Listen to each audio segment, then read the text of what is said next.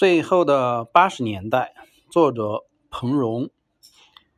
随着北大百年校庆的日子一天天临近，各电台、电视台、报章、杂志上关于北大的报道如大海涨潮般一浪浪汹涌而来。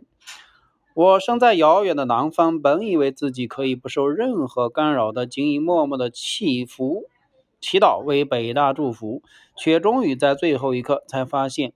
自己还远没有修炼到可以冷眼旁观的境地，于是干脆放下一切，假装的矜持与冷静，肯定不是冷漠，连装都装不出来，奋不顾身的游向大海中那最具凝聚力的漩涡——北大。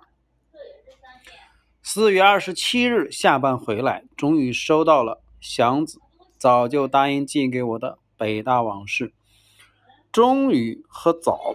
并不是说祥子拖延了时间，而是我过于急切的心情，让原本一晃而过的一星期，感觉上像是延长了好几倍。我马上向马上呼箱子留言，书已收到，多谢往事如梦。而祥子在扉页上给我的留言是往事如歌。我想这两种比喻大约代表了两种不同的心境。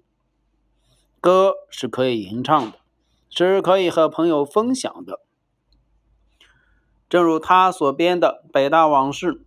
可是歌也许会唱走调，那就不再是往事本身了，而梦则是往事沉淀出的精品，是至死方休的回忆。那天晚上，我捧着《北大往事》，从六点一直读到十二点。我读得很慢，想的很多。太多熟悉的名字在眼前跳跃，太多熟悉的情景把我带回十年前的燕园。